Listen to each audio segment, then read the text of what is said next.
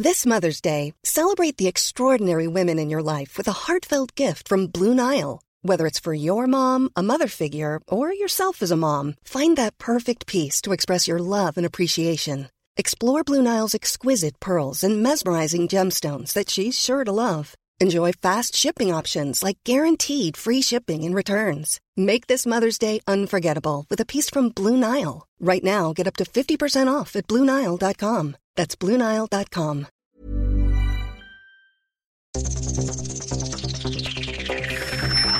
Los desafíos actuales exigen que la ciudadanía tenga la capacidad de saber, pensar y participar más que antes. Bienvenidos a Sociedad Horizontal, un espacio donde Armando Ríos Peter y sus colaboradores analizan los temas más relevantes de la política y su impacto tanto en redes sociales como en las calles. Inicia Sociedad Horizontal por El Heraldo Radio, donde la H suena y ahora también se escucha.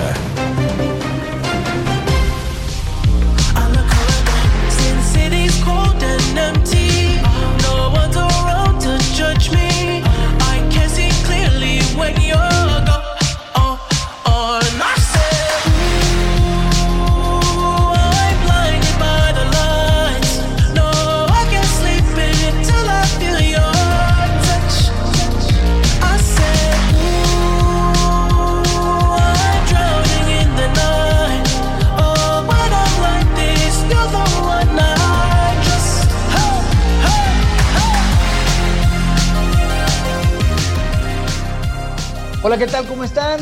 Estamos escuchando Blinding Lights, una canción que la verdad es que me fascina, con The Weeknd, el grupo que será parte del Super Bowl que hoy se llevará a cabo en Tampa Bay con un partidazo, eso esperamos, ¿verdad? Entre los Bucaneros de Tampa y los jefes de Kansas City.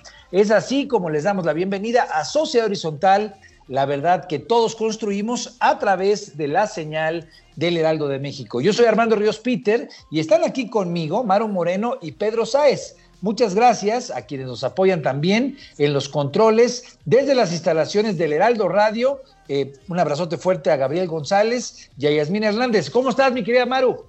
Hola Armando, muy contenta de estar aquí en el día del Super Bowl.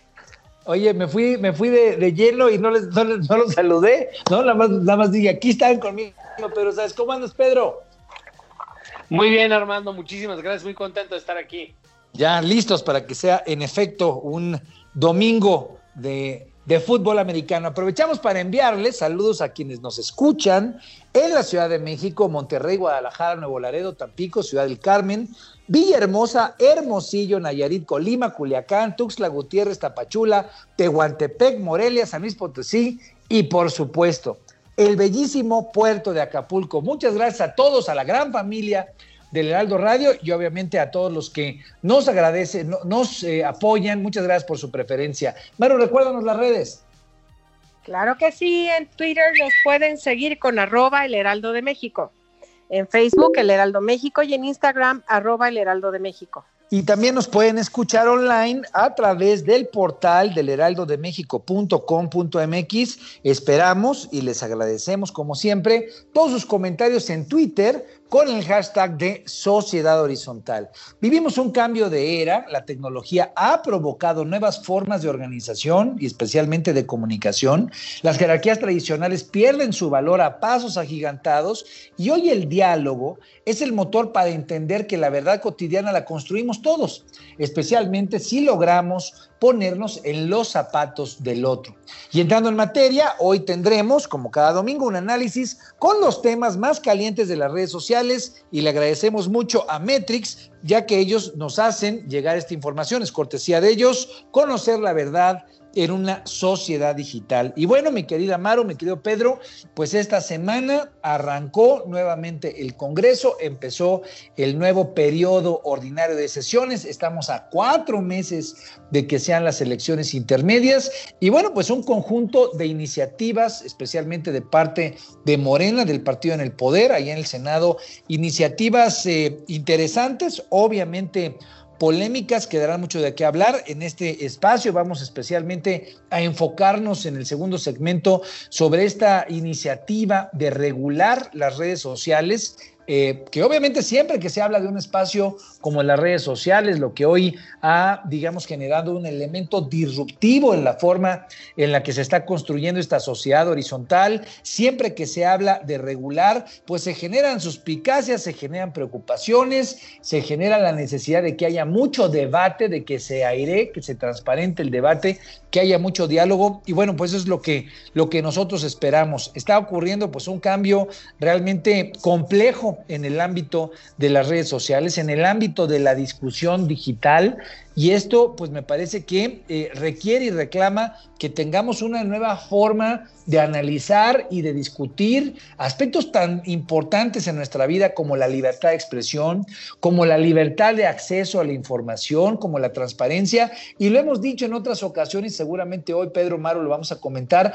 El asunto es cómo esta sociedad horizontal que crece día con día, que sigue avanzando de manera exponencial, pues eh, logramos que se coordine, logramos eh, pues que conviva con instituciones que están necesitadas de evolucionar. Necesitamos instituciones que nos permitan verificar la información, que nos permitan garantizar que la gente pueda decir lo que piensa, que la libertad de expresión sea una realidad y, en lugar de limitar estas libertades, pues garantizar que la participación colectiva, que la incidencia de muchos grupos, miles, cientos, millones de grupos puedan involucrarse, participar, en que esas instituciones pues sean más funcionales, porque si no lo son, van a irse quedando atrás y la sociedad va a seguirlas rebasando como ha ocurrido hasta la fecha. Pero cuéntanos, mi querida Maru, no solamente fue el tema de las redes sociales, estuvo lo del Banjico, estuvo el tema de las regulaciones de la Comisión Federal de Electricidad. Platícanos cuáles fueron estas iniciativas, pues de las que se va a hablar mucho en los próximos semanas y meses.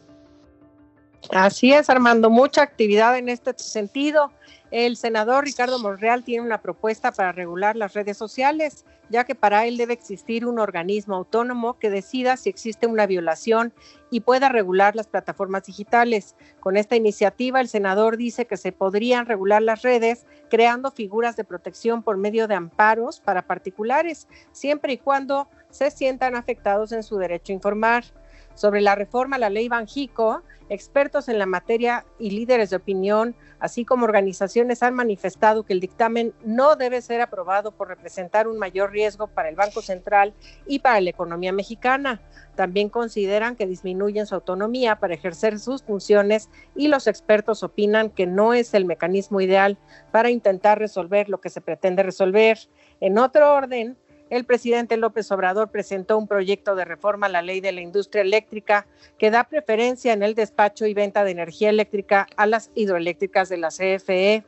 Morena afirma que el propósito es rescatar a la empresa del Estado sin atentar contra la inversión privada. Sin embargo, hay quienes aseguran que se trata de hacer de la CFE un monopolio. Pues mira, tres temas, sin duda alguna, cada uno de ellos polémicos. El asunto de las redes, que ahorita quisiera escuchar tu opinión, Pedro, pero antes, bueno, pues también en el asunto del Banjico ha habido voces internacionales, incluso William Barr, quien eh, eh, en su encargo como, como fiscal de los Estados Unidos manifestó a través de un documento muy duro que veían con preocupación esta ley, que se pueda abrir la puerta pues para situaciones difíciles de, que, se pierda capacidad de controlar el origen del dinero y que esto pues pueda, en vez de ayudar a una mejor supervisión de, cómo están funcionando los, los dólares eh, y la interacción de los dólares en nuestro país, que se convierta en un área para el crimen organizado. Y por el otro lado el tema de la CFE donde pues mucha gente se, manifiesta eh, en contra de que se vuelva a generar un monopolio público, eh, pues que no nos permita tener mejores servicios, especialmente en el suministro de energía eléctrica. Pedro, pues temas que son controvertidos, Pedro, temas que son polémicos. Cuéntanos en primera instancia tus inquietudes, cómo viste en las redes sociales el tema de esta regulación, de esta propuesta de evitar que Twitter, que Facebook, pues de repente bajen las cuentas, se agandallen, pues digo, por condición unilateral, eh, la participación que ellos definan, quién puede participar y quién no. ¿Cómo estuvo la discusión en las redes, Pedro? Pues eh, en redes sociales la discusión estuvo un poco confundida. La mayoría de los usuarios interpretaron la regulación de, eh, las redes sociales en la misma forma en la que eh, en su momento Biden y, este y bueno con los eventos relativos a después de la de la incursión de trompistas en el Capitolio eh, que hubo varias voces que dijeron que las redes sociales se deberían de regular, que se deberían de cen- censurar, que se debería determinar qué es verdad y qué es mentira. Y muchos eh, tuiteros y muchos influencers mexicanos, sin haber leído el, este, el contenido de esta iniciativa, lo tomaron de esa forma. Pero es que es completamente en sentido contrario, ¿no? O sea, lo que se plantea que una, ya hasta lo hemos platicado tú y yo, Armando, de la Sí. necesidad de un órgano autónomo, ¿no? O de algún tipo de institución que le diera causa institucional a, eh, a este, pues este auge de- de información y de conversación descentralizada que eh, en, en cierto sentido se, se puede traducir en, en inestabilidad política o en, en ciertos efectos políticos indeseables. Pero en este sentido, eh, el, el- el contenido de la ley apunta a la protección del usuario, o sea, no a la Claro, protección a del las sistema. libertades. En efecto, a las libertades de expresión, de información. Por eso, qué bueno que estás haciendo esta acotación, este señalamiento, porque yo sí vi que en las redes hubo una reacción equivocada por no haber revisado precisamente de qué se trataba.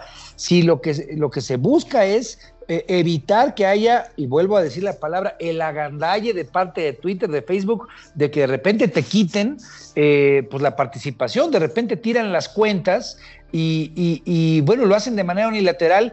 Si se lo hicieron a Donald Trump, al presidente, siendo presidente de los Estados Unidos, pues imaginemos la capacidad, la fuerza que tienen. Eh, Va en ese sentido, más bien de defender al usuario, como bien lo dices, Pedro.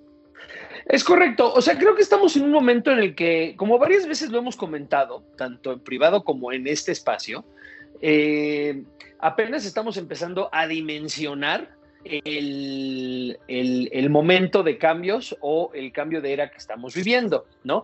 Y apenas estamos empezando a dimensionar, y sobre todo después de los eventos con la elección americana, el poder que tiene la- las nuevas capacidades de comunicación descentralizada, en otras palabras, para no vernos tan técnicos, las redes sociales, ¿no? Claro. Y eh, precisamente los eventos de la toma del Capitolio, el hecho de que le hayan quitado la cuenta a Donald Trump, y después como, este, como lo exploramos en algunos de nuestros, en- de nuestros programas anteriores, hubo eh, eh, acciones por parte de Twitter en las que se le quitaron cuentas a importantes miembros de las articulaciones digitales del amloísmo, ¿no? Claro. Entonces, cu- ¿cuál es el tema central aquí? Que por primera vez estamos viendo que lo que sucede en redes sociales no es nada más un asunto privado, no es nada más un asunto que le compete a empresas que están ubicadas en, en California, en Silicon Valley, ¿no? Que lo que ocurre en redes sociales es algo que nos afecta a todos y que tiene que ver con el quehacer público y entonces empezar a tener una conversación de hacia dónde tenemos que ir. A mí me gusta mucho la iniciativa. O sea, a mí, Sí. eh, sí, perdóname, te interrumpí. No, no, adelante, yo estoy de acuerdo y, y- y- y creo que la iniciativa apunta a la discusión profunda que hoy se está dando en el mundo entero.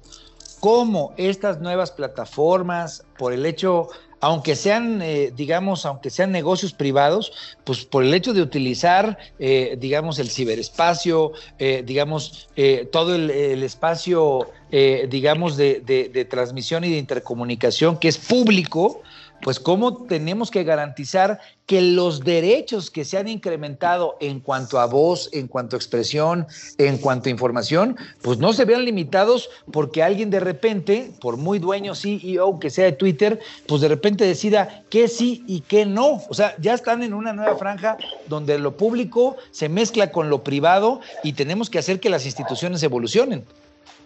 Claro, claro. Y eh, pues yo he sido, o sea, yo he estado ah, eh, como una persona que está muy involucrada en redes sociales y que lo hago de forma profesional, muy cercano de la normatividad de Twitter, por ejemplo, o de Facebook.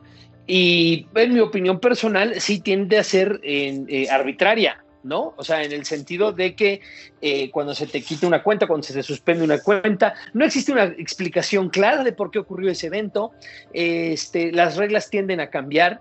Y creo que lo más importante de todo esto y de, y de la iniciativa del senador Monreal es que abre la puerta para tener ya una discusión seria al respecto, en la que podríamos participar personas que le entendemos este tema y hacer nuestras aportaciones, muchas que eh, yo he leído que has hecho tú hasta en, tus columnas, ¿no? De, a ver, ¿cómo le podemos empezar a dar cauce institucional, empezando obviamente por ponerles eh, límites a las redes sociales en, sus, en términos de restricción de las libertades de expresión? ¿Y cómo continuamos para crear precisamente órganos autónomos que garanticen la velocidad de las redes sociales, que garanticen los derechos y al mismo tiempo canalicen institucionalmente todo, toda esta dinámica. Así es, pues mira, es un temototota y de hecho aprovecho para anunciar que en el siguiente segmento va a estar con nosotros Julio Juárez Gámez, quien precisamente es investigador de la UNAM y, y es un experto en este tema. ¿Cómo enfrentar y cómo discutir la regulación de las redes sociales pues donde Sociedad Horizontal, este programa, pues tiene, digamos, como corazón, como esencia, el entender cómo las redes sociales han transformado nuestra vida cotidiana en cuanto a cómo nos informamos, cómo nos comunicamos y cómo nos organizamos. Cuéntanos rápido, mi querido Pedro, eh, las otras dos iniciativas pues tienen otro tipo de dimensiones. Eh, un poco, eh, la, discusión alrededor de la ley de Banjico me parece que no fue tan grande, es muy técnico el asunto, no sé si, si lo viste ahí presente y también de una vez, ¿cómo viste lo de la CFE? Que sí me parece que generó mucha polémica. Sí, lo, del, lo de la ley de Banxico sí tuvo, o sea, sí fue una discusión importante, pero como tú bien dices, estuvo centrada en, eh, en, personajes que entienden del tema, ¿no? Y aunque sí tuvieron muchísima actividad en ellos en redes y tuvieron plática entre ellos en redes, no fue una discusión que permeó eh, a las bases de red, a, la, a, las bases, ¿no? Digitales de, de Twitter, ni mucho menos. Claro, y, y, la, y, y, la, del CFE, ¿qué tal? No, la de CFE mucho más, obviamente, ¿no? Y esa obviamente, fue, pues, fue explosiva esa, ¿no? Creo, creo. Sí, sí, fue explosiva. Básicamente, los amloístas estaban, obviamente, su argumento era muy sencillo. Eh, después de que el neoliberalismo quebró a Pemex y a la CFE, nosotros lo estamos rescatando. Y por el otro lado, pues argumentos obviamente de que se están tratando de crear monopolios, ¿no? Eh, eh, argumentos bastante eh, sencillos y bastante esperados en términos de cómo se configuran las dos articulaciones más potentes eh, eh, políticas de redes sociales. En tu opinión, ¿quién ganó? Digamos, todavía no tenemos la última medición, pero en tu opinión, sabemos que fueron temas importantes, seguramente habrá que ver, digamos, quién dominó, pero en la argumentación me, me, surge la duda, eh, ¿a quién sentiste con más presencia? Porque entiendo la defensa que hacen los amloístas, que hacen, digamos, toda esa ese ejército que pues semana con semana aquí analizamos, el tema de el neoliberalismo, el saqueo, eh, digamos la caída de lo que significó CFE, inclusive me tocó ver cosas que también proyectaron el asunto de Pemex, pero a final de cuentas, pues también hay por el otro lado argumentos en favor de que el monopolio nos generó pues mala proveeduría, tal vez que no nos generó buenos precios, que pues hay estudios incluso que lo que dicen es que por tener ese monopolio de CFE, pues muchas empresas se volvieron poco competitivas por los precios de la luz. ¿Cómo sentiste ese, ese, debate a fondo? Mira, yo creo que en términos generales, en términos generales, siento que ya está bastante parejo la potencia que tienen las articulaciones amloístas y la, y la potencia que tienen las articulaciones de oposición digital. Eh, a diferencia de lo que ocurría, y esto, esto tiene que ver con el, con el, con el, eh, con el momento, pre, con el desgaste y con el momento preelectoral en el que estamos viviendo, ¿no? Porque aunque todas las medidas, eh, en, en, su, bueno, hace seis años se podía hacer una correlación mucho más directa en eh, obviamente el movimiento progresista eh, tenía eh, hegemonía casi absoluta de las redes sociales y todo esto estaba siendo capitalizado a favor de Morena, bueno, hace, cuatro años.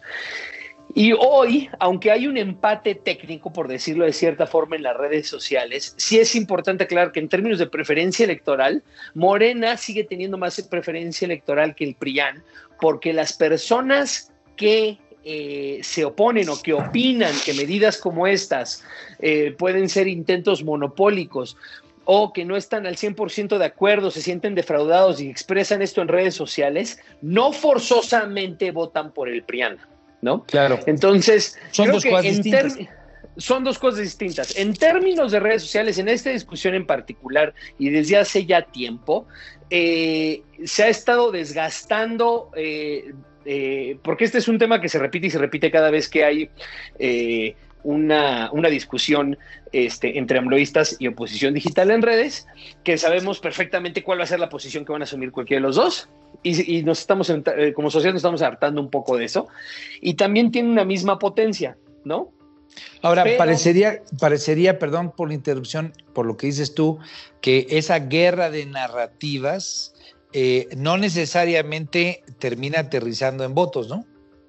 Es exactamente, es exactamente eso. Eh, esa guerra de narrativas, sobre todo para la oposición digital, que, que tiene, eh, al parecer, la misma potencia que las articulaciones ambloístas, o en muchísimos casos les- le ganan, ¿no? Y creo que en esta situación, si me preguntas, creo que se escuchó más a la oposición digital que al ambloísmo. Eh, eso no forzosamente se traduce en votos, porque no forzosamente oposición digital quiere decir oposición política o que van a votar por o que están de acuerdo con los partidos que hoy representan la oposición política tradicional. En fin, mucho de lo que hay que estar atentos y que aquí en Sociedad Horizontal nos interesa es entender cómo esa comunicación, esa discusión, pues hoy está teniendo repercusiones en eh, la realidad cotidiana y sin duda alguna la elección es parte de ello. Vámonos rápido, nos terminamos un poquito. Cuéntanos qué pasó con el Gober Precioso e incluso pues eh, con el tema de Alonso Ancira, dos asuntos importantes en materia de combate a la corrupción, mi querida Maru.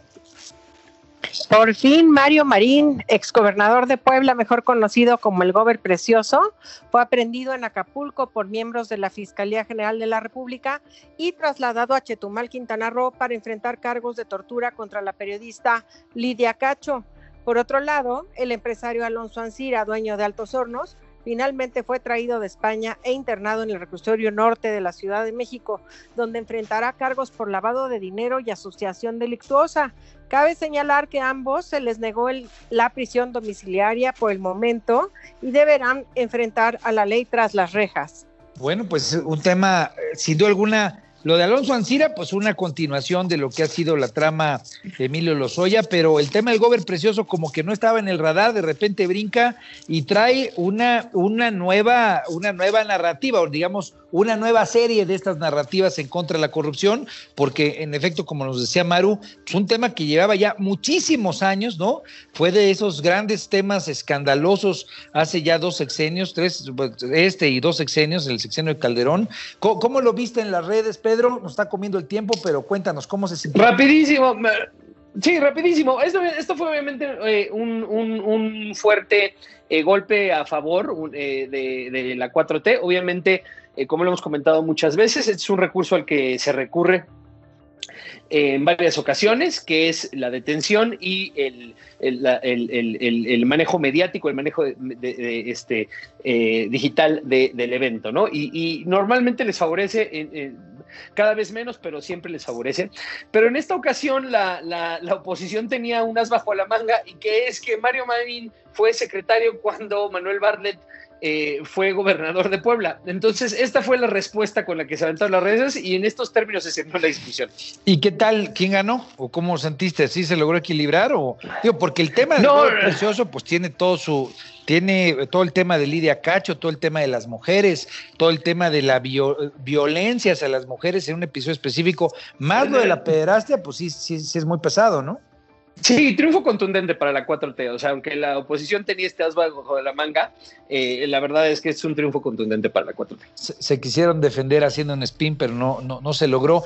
Bueno, mira, yo, yo creo que este tema va a dar mucho de qué hablar, sin duda alguna. Pasaron muchos años en los que muchos nombres importantes del viejo régimen pues estaban ahí involucrados. Va a haber mucha tela de dónde cortar.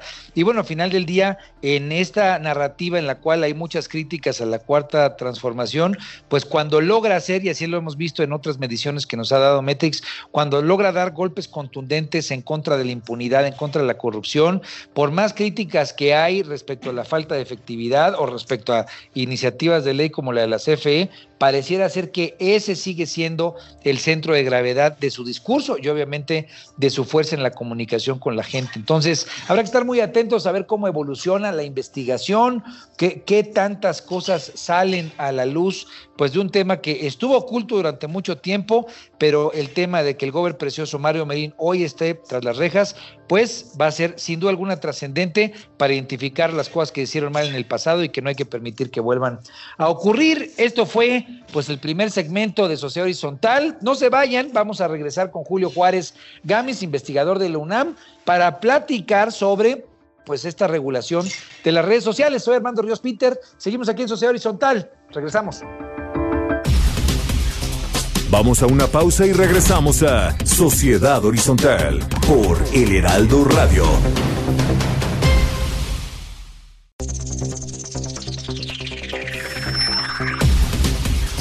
Regresamos a Sociedad Horizontal por El Heraldo Radio.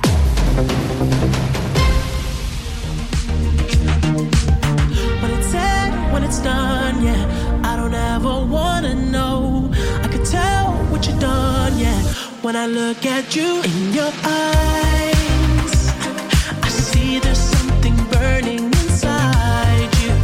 Oh, inside you. In your eyes, I know it hurts to smile, but you try to. Oh, you try. Hola, ¿qué tal? ¿Cómo están? Seguimos aquí en el Heraldo Radio y continuamos escuchando a The Weeknd ahora con In Your Eyes. Eh, pues contentos de que venga el Super Bowl. Muchas gracias por seguir con nosotros. Estamos en Sociedad Horizontal. La verdad que todos construimos y la información, como siempre, es cortesía de Metrix, conocer la verdad en una sociedad digital. Yo soy Armando Ríos Peter y le agradezco mucho a Maru Moreno y a Pedro Sáez que sigan aquí conmigo. Y esta mañana especialmente tenemos el honor que nos acompañe Julio Juárez Gamis, quien es investigador de la UNAM y miembro del Sistema Nacional de Investigadores, con un doctorado en comunicación política. Y bueno, pues eh, eh, muy contentos de que esté aquí con nosotros. Bienvenido, Julio. Encantado de platicar contigo y con tu auditorio, Armando. Un placer. Al contrario, Julio, contentos de que estés aquí con nosotros, porque bueno, pues eh, eh, sin duda alguna esta discusión que comentábamos en el primer segmento del programa alrededor de cómo se piensa regular las redes sociales, pues sin duda alguna es parte esencial de lo que buscamos siempre proyectar aquí en Sociedad Horizontal. Para nosotros las redes sociales pues han generado un contexto que ha irrumpido en el proceso social, no solamente son una, un espacio de comunicación, sino son un espacio de libertad de expresión, de libertad de acceso a la información y especialmente un espacio que ha posibilitado nuevas dinámicas de organización. O sea, nosotros hemos, eh, mi querido Julio, hemos eh, visto, por ejemplo, cómo hace casi un año, está por cumplirse un año, el 8, el 9 de marzo, pues de pronto las mujeres deciden plantear un ya basta, se acabó, no más al tema de la inseguridad, de la violencia y los feminicidios, y deciden en solamente un mes plantear el tema, ponerlo en la agenda y de pronto pues eh, parar prácticamente la totalidad del país, promover un paro nacional, cosa que sería imposible, pensar antes si no existieran las redes sociales. Entonces, bueno, pues da- dada esta condición, mi querido Julio, quisiéramos preguntarte en un gran preámbulo, ¿Cómo, ¿Cómo viste tú, cómo, cómo, cómo revisaste, cómo entendiste esta propuesta del senador Ricardo Monreal que hizo en el Senado y lo que, y lo que plantea? A grosso, modo, ¿cuáles serían a grandes rasgos lo que, en qué consiste esa ley, cómo la sentiste, qué preocupaciones o qué, o qué habría que celebrar de lo que presentó en el Senado el senador Monreal? Gracias, Armando. Pues mira, a reserva de conocer a detalle la iniciativa, porque entiendo que todavía no la han circulado y que esto se trató más de una declaración un poco a bote pronto del senador Monreal eh, y habría que ver un poco cuáles son los, los aspectos finos de esta iniciativa que están proponiendo. Creo que eh, estos, estos aspectos positivos que tú muy bien mencionabas acerca de las redes sociales Eh, nos han alcanzado también muy rápido. Las redes, estamos hablando de Twitter, por ejemplo, que tiene apenas 13 años de vida, eh, Facebook que va a cumplir los 15, anda por los 16 años, es decir, son redes relativamente jóvenes que han cambiado mucho, como muy bien lo señalabas, la manera en la cual se estructura la conversación pública, generalmente eh, acelerando conversaciones y facilitando la convocatoria e incitando movilizaciones sociales y no solamente salir a la calle, sino también a, debatir y a reflexionar ideas. Pero lo que hemos visto en los últimos años es que esta conversación digital eh, resulta que no es tan transparente como hemos pensado. Es decir, hoy estos grandes consorcios mediáticos, estas grandes plataformas, se han topado ellas mismas con, eh, ahora sí que las letras chiquitas de sus propios productos. Eh, déjame poner un civil, cuando uno compra un tostador de pan, ese tostador tiene y está aprobado por el productor que comercializa ese producto contra muchas cosas cuando las redes sociales sacan muchos de sus productos digitales, no los prueban, no los saben, no saben cuáles son los alcances que van a tener esos productos y esos productos muchas veces terminan funcionando de manera aventurosa o a veces también generando eh, problemas en paralelo. Y eso creo que es un poco la inquietud que acompaña no solamente al partido en el poder y al, y al, senador eh, Monreal, sino también pues a un grupo importante de actores sociales, de eh, manifestantes, de organizaciones civiles, que estamos viendo eh, cómo esta conversación digital en su estructura no es tan orgánica como pensábamos. No es una conversación tan pura, pues, digámoslo así. Y, me gustaría, yo creo que lo estás poniendo en los términos eh, pues, correctos, digo, por lo menos es, mi, es mi, mi sensación, así lo veo. No es tan transparente como pensábamos, ¿no? O sea, el hecho de que existan estas nuevas enfermedades como la infodemia, ¿no?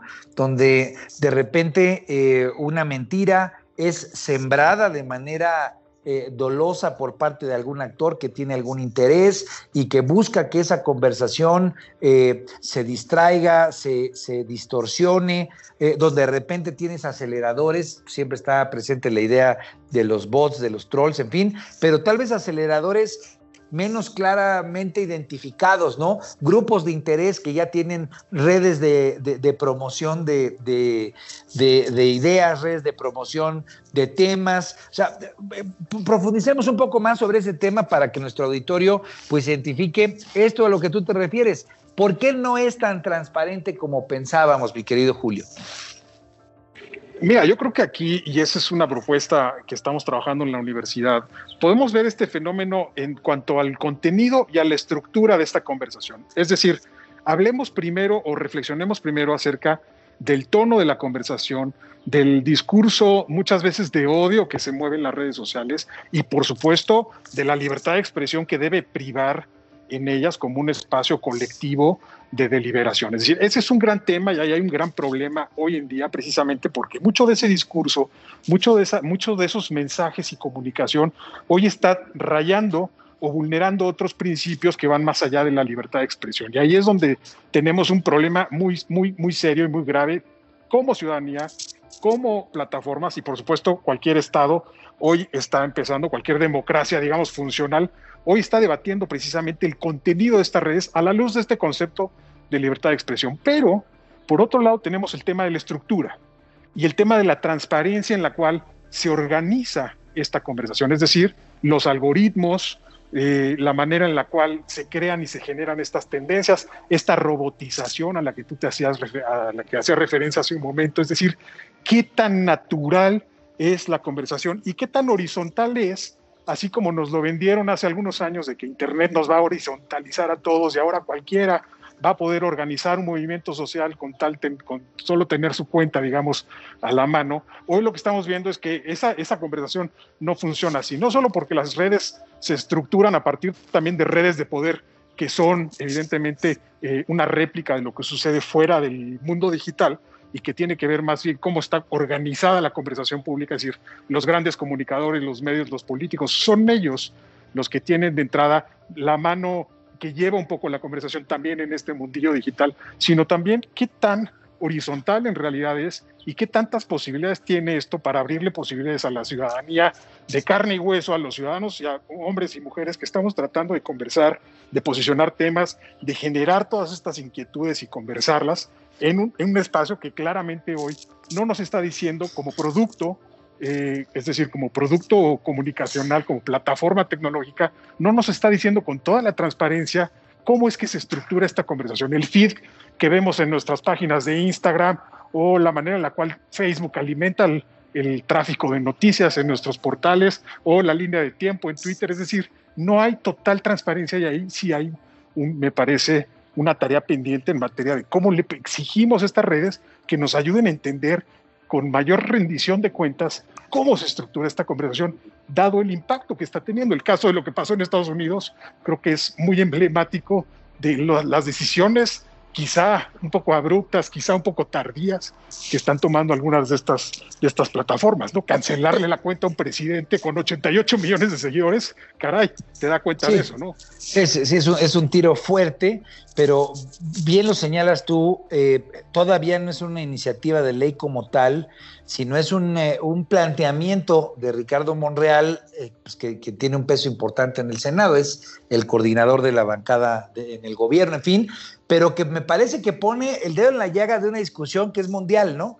¿Qué tanto hoy la- la- las redes están siendo transparentes o no? ¿Qué tanto los grupos de interés se están aprovechando en su beneficio y en contra de esa horizontalidad que nosotros necesitamos y que, que de- desearíamos que fuera pues mucho más creciente, mucho más exponencial, y qué tanto una regulación y obviamente la aparición, el surgimiento de nuevas instituciones puede ayudar a que estos derechos de expresión, estas libertades de acceso a información se profundicen, no se limiten, como en el caso, tú lo acabas de poner, que a un presidente de repente, pues por decisión eh, unilateral, pues una plataforma decida no más eh, se cierra la cuenta o se suspende la cuenta y eso pues es la afectación, no solamente el derecho de Donald Trump, sino de que a mucha gente le puede gustar o no, pero que es una afectación a su audiencia, a la forma en la que se comunica y la forma en la que se organiza. Pero, pero Maru, tú tenías la mano levantada, querías preguntar algo.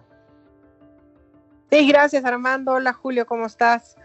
En este Hola, sentido de lo que estamos comentando, el senador Monreal dice que debe existir un organismo autónomo que decida si existe una violación en contra de los usuarios o no.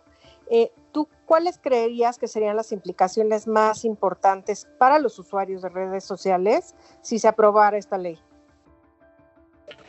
Bueno, mira, y hay, qué, qué bueno que me haces esa pregunta, porque creo que también es importante hacer esa distinción respecto a, quién, quién es el sujeto regulado en todo caso en este tipo de iniciativas. Es decir, vamos contra el ciudadano eh, y vamos a castigar al ciudadano por expresar eh, planteamientos que inciten violencia o que generen alguna conducta antisocial. Ya sucedió, y tenemos el caso de lo que sucedió en Veracruz.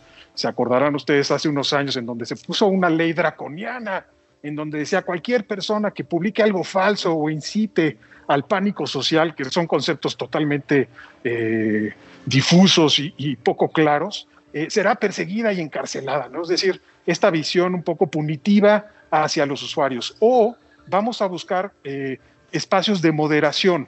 Eh, eso, por supuesto, tiene eh, una connotación muy clara y se podrá leer en algunos sectores como un, una, una especie de censura, un intento de cortar y acallar aquellas voces que no están a favor de o están criticando un proyecto.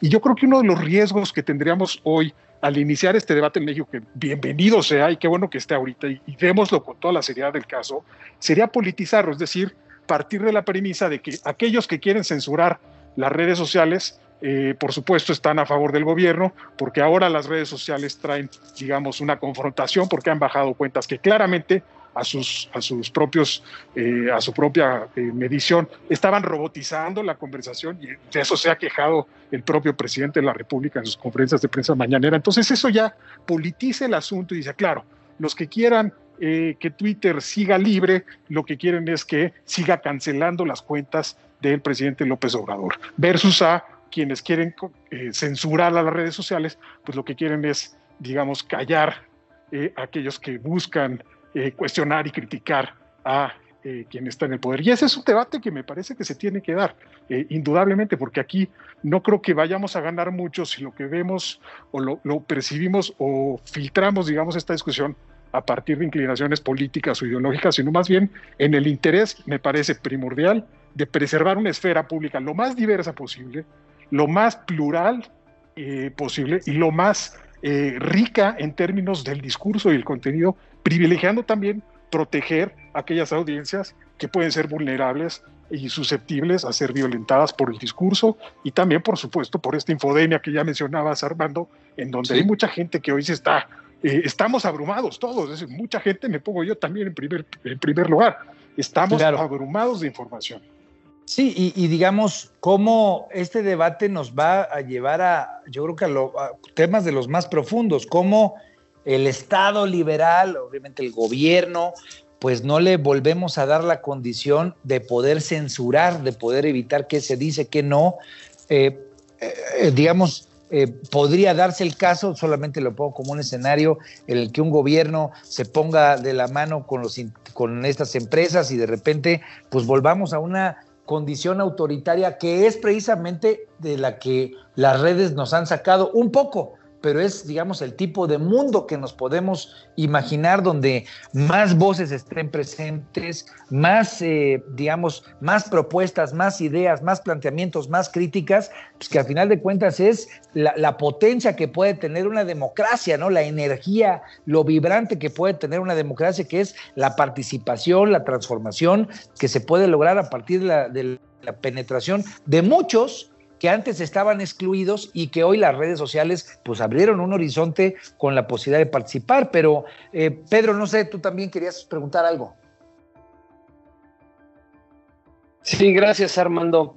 Eh, mi, pregunta va en este sentido, Julio. A ver, no podemos negar que lo que estamos hablando ahorita y, y la conversación que está tiene que ver con, eh, con regular, con cuidarnos de nuestras propias herramientas de, de- de- comunicación. O sea, eh, creo, creo que también es importante ver desde una perspectiva de hace 50 años cómo nos veríamos a nosotros mismos estar diciendo, oye, estas nuevas herramientas de comunicación que permiten la participación de muchísima más gente y lo que nos está generando es susto y cuidarnos de ellas y regularlas, ¿no?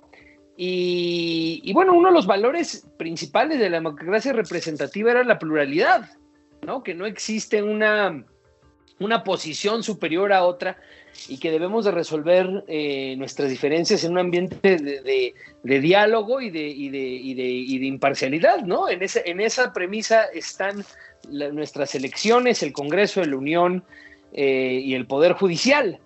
Entonces, en muchos sentidos estamos yendo en contra de lo que nosotros mismos creíamos. En ese sentido, ¿tú por dónde crees, hasta dónde crees que el Estado debería de meter la mano en las redes sociales? A ver, creo que es- ese es un muy buen punto. Yo eh, coincido contigo en, en- en una cosa. Estamos frente a un cambio de paradigma. Es decir, un cambio de paradigma en donde nos habíamos planteado a finales del siglo pasado y a principios de este que Internet, la digitalización y por supuesto las redes sociales iban a democratizar, iban a hacer más democrático el espacio público, partiendo de la premisa de que los ciudadanos íbamos a participar en esa conversación de buena fe. Lo que hemos visto en los últimos años es que esta conversación no solamente está detonada por esa buena fe, sino también porque hay muchas intenciones de manipular, de controlar y de tergiversar esa, esa, esa conversación. Es decir, todas las estrategias de desinformación, las teorías de conspiración, las mentiras que van acompañando esta, este tsunami de información que es la infodemia, es decir, en donde van cosas valiosas, importantes, interesantes, útiles para tomar decisiones, pero también se van emparejando con todas estas mentiras y falsedades, obliga precisamente a que los estados estén preguntando, tenemos que dejar esto ya al puro libre albedrío de la ciudadanía, en ese liberalismo que, digamos, muy entusiasmado de finales de la década de los noventas y a principios de este siglo, de, bueno, que cada quien decida y que cada quien diga lo que tenga que decir y, que cada quien tome sus decisiones en este racionalismo un poco occidental eh, que, es muy liberal, pues, y con el cual yo simpatizo plenamente. Y lo que vemos hoy es, quizás sí necesitamos no que el Estado eh, modere o controle esa conversación, pero que sí nos ayude precisamente a mantener, es decir, lo decía Armando ahorita, no perdamos lo que hemos ganado, no perdamos en términos de movilización, de apertura, de discusión, de pluralidad, pero anticipemos también que viene. Y yo creo que si hubiéramos reflexionado sobre esto hace unos 5 o 6 años, cuando Trump empezaba a utilizar las redes sociales para motivar y, digamos, empezar a desmontar un sistema democrático desde el poder y llegando por vías democráticas al poder, que es lo que ha pasado ahora en, los derrocamientos o en los fracasos democráticos, eh, nos hubiéramos anticipado a lo que estamos viendo. Y yo creo que eso sí nos obliga y no ver al Estado como un censor o como alguien que le va a bajar el switch. Creo que México no es China y no deberíamos de aspirar a ser un país totalitario en donde se baje esa conversación y ya nadie puede ver YouTube, ya nadie puede ver Facebook. Al contrario, es decir, aprovechemos lo que está ahí, lo que hemos ganado, esos espacios nuevos, frescos de comunicación digital, eh, pero también entendamos que tenemos que adentrarnos en esta conversación y tenemos que generar contextos de exigencia para estas plataformas tecnológicas y por supuesto para la ciudadanía y los usuarios que hacemos y gozamos de ellas. Y, fíjate, siguiendo tu, respuesta, Julio, eh, es una de las grandes encrucijadas, es cómo eh, ponemos dentro de ese cambio de paradigma la condición a las instituciones y a la democracia como tal, pues de que esta tiene que evolucionar. Yo, por lo menos, te, expreso mi, poco mi reacción. Yo creo que Trump, eh, tal vez, digo, es una gran discusión, pero eh, podría versele en un ángulo distinto. Tal vez lo que fue es el pionero de la, eh, de la transformación de la lógica en la que tiene que formar la democracia. él tuvo una eh, conexión muy directa con su electorado, muy personal con su gente. López Obrador la tiene, Bolsonaro la tiene. Y en esa conexión personal que ellos tienen con la gente, muchas veces superan a las propias instituciones del Estado democrático. Entonces, más bien es cómo le hacemos para que las instituciones evolucionen hacia allá y que generen, condicionen que todos los representantes populares, los actores públicos, los líderes sindicales, los presidentes de partidos políticos, en fin, toda la playa de instituciones que conforman la, democracia se parezcan más a ese diálogo cercano con la gente que hoy al estar incluida, pues puede tener mucho que decir si se le involucra bien, si se verifica su participación. Creo que es una condición de evolución de las instituciones. Tenemos unos minutos ya para cerrar, pero quisiera oír tu reacción a eso, Julio. A ver, mira, totalmente de acuerdo contigo en que eh, estos ejercicios disruptores de procesos tradicionales de comunicación, es decir, lo que las redes sociales han mostrado es que los actores políticos pueden darle la vuelta a los medios de comunicación, se pueden comunicar directamente con sus simpatizantes, con sus gobernados, siempre y cuando, y ese es mi punto, no caigamos en un contexto de propaganda digital. Y yo creo que hoy estamos viendo un poco eso. Es decir, cuando tú ves actores en el poder político, en el gobierno, funcionarios con responsabilidades, que mienten, que inventan cosas, que distraen a la opinión pública, que la confunden de manera deliberada, aprovechándose de los sesgos ideológicos de esas personas, es decir, explotando las propias, los propios prejuicios de la ciudadanía y sus creencias en contra de sus propios intereses, me parece que ahí es donde tenemos que entrar a debatir esta, esta regulación. Es decir, Trump sí, perfecto, se comunicaba directamente con sus gobernados, pero mentía un día sí y el otro también. Y hoy muchas veces lo que vemos en el discurso oficial es que no se pueden comprobar los dichos, no se puede comprobar la información que se vierte. Y eso está generando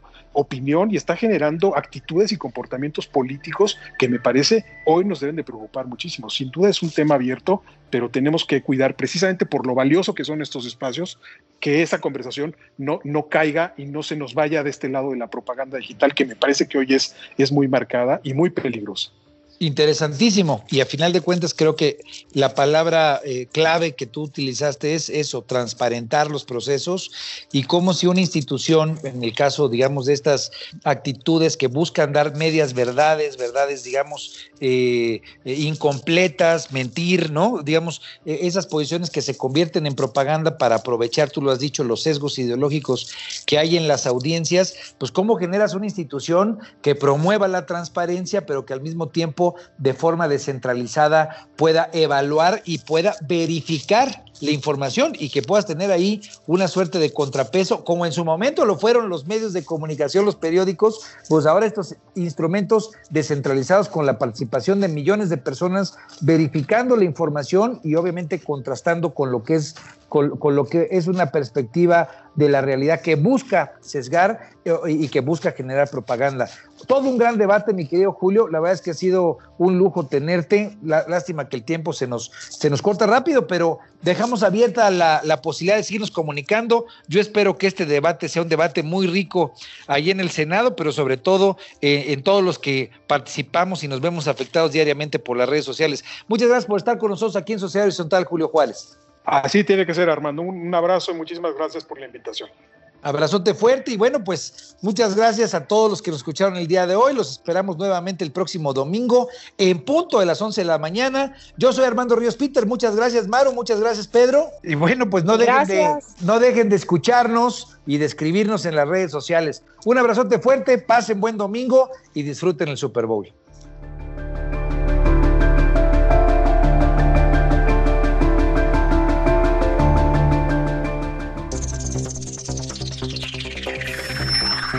Los desafíos actuales exigen que la ciudadanía tenga la capacidad de saber, pensar y participar más que antes. Esto fue Sociedad Horizontal, un espacio donde Armando Ríos Peter y sus colaboradores analizan los temas más relevantes de la política y su impacto tanto en redes sociales como en las calles.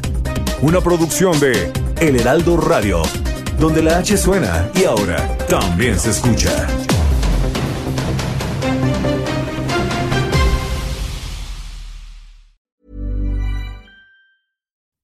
You make decisions for your company, you look for the no brainers. And if you have a lot of mailing to do, stamps.com is the ultimate no brainer. It streamlines your processes to make your business more efficient, which makes you less busy. Mail checks, invoices, legal documents, and everything you need to keep your business running with stamps.com. Seamlessly connect with every major marketplace and shopping cart. Schedule package pickups and see your cheapest and fastest shipping options from different carriers with rates up to 89% off USPS and UPS rates. And with the stamps.com mobile app, you can take care of mailing and shipping wherever you are. Make the same no-brainer decision as over 1 million other businesses with stamps.com. Sign up with code program for a 4-week trial plus free postage and a free digital scale. No long-term commitments or contracts. That's stamps.com. Code program.